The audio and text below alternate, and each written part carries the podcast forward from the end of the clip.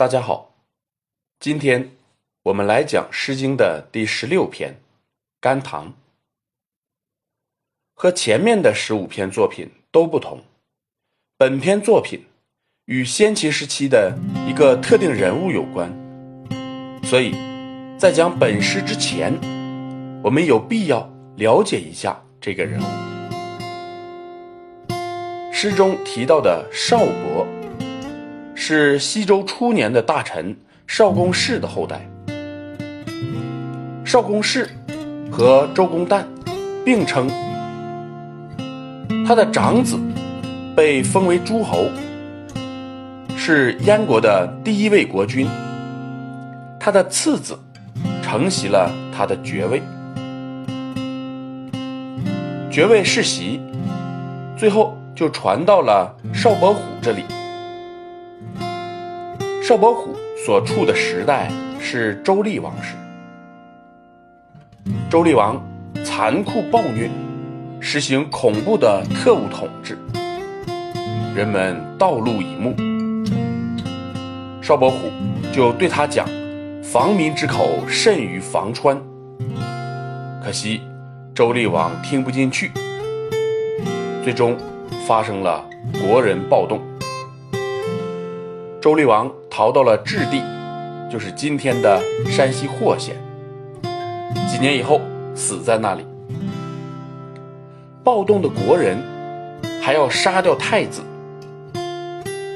邵伯虎用自己的儿子代替太子，最终救了太子一命。后来，他又拥戴太子登基，太子就是后来。号称宣王中兴的周宣王，邵伯虎后来还率军征伐淮夷，为西周又开辟了不少疆土。我们看，这是一个有品格、有功绩的大臣，这样的人都会得到百姓的爱戴。这首诗就是百姓。怀念他的诗歌，甘棠就是野梨，可做栽培各种梨树的砧木，木材可制成器具，果实及枝叶可供药用。可见，这是一种比较有用的树木。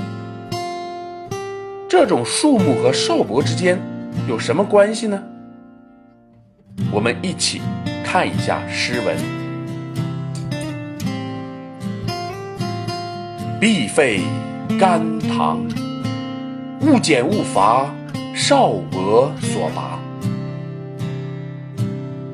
必废甘棠，勿减勿败，少伯所弃。必废甘棠。”勿减勿拔，少伯所睡。必废，就是树木高大茂盛的样子。面对这样一棵既有用又高大的树木，人们却不愿意砍伐，为什么呢？就是因为少伯曾经在树下待过。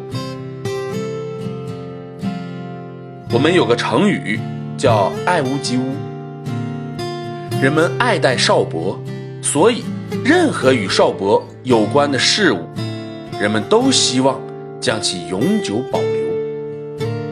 而事实上，人们确实是这样做的。一棵有用的树，一般都会在其长成之后就被人砍伐。就像路边长着甜果子的果树，一有果实，肯定就会被人吃掉。像这样一棵用途广泛的甘棠，却能长得如此高大茂盛，不就是因为人们一直在守护着它吗？由此可见，邵伯的德行以及功业是。多么的深入人心！理解本诗，还要关注几个字词。第一个就是第一章的第三句“少伯所拔”的“拔”，“拔”是住草房子的意思，就是说少伯曾经在这棵树下临时搭了个草房住过。所以第二章说少伯所弃，弃正是暂时休息的意思。第三章。说少伯所睡，这个说就是睡，就是停车休息的意思。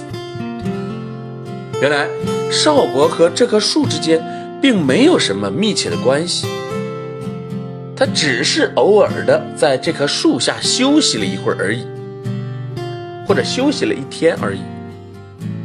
也正是由于如此，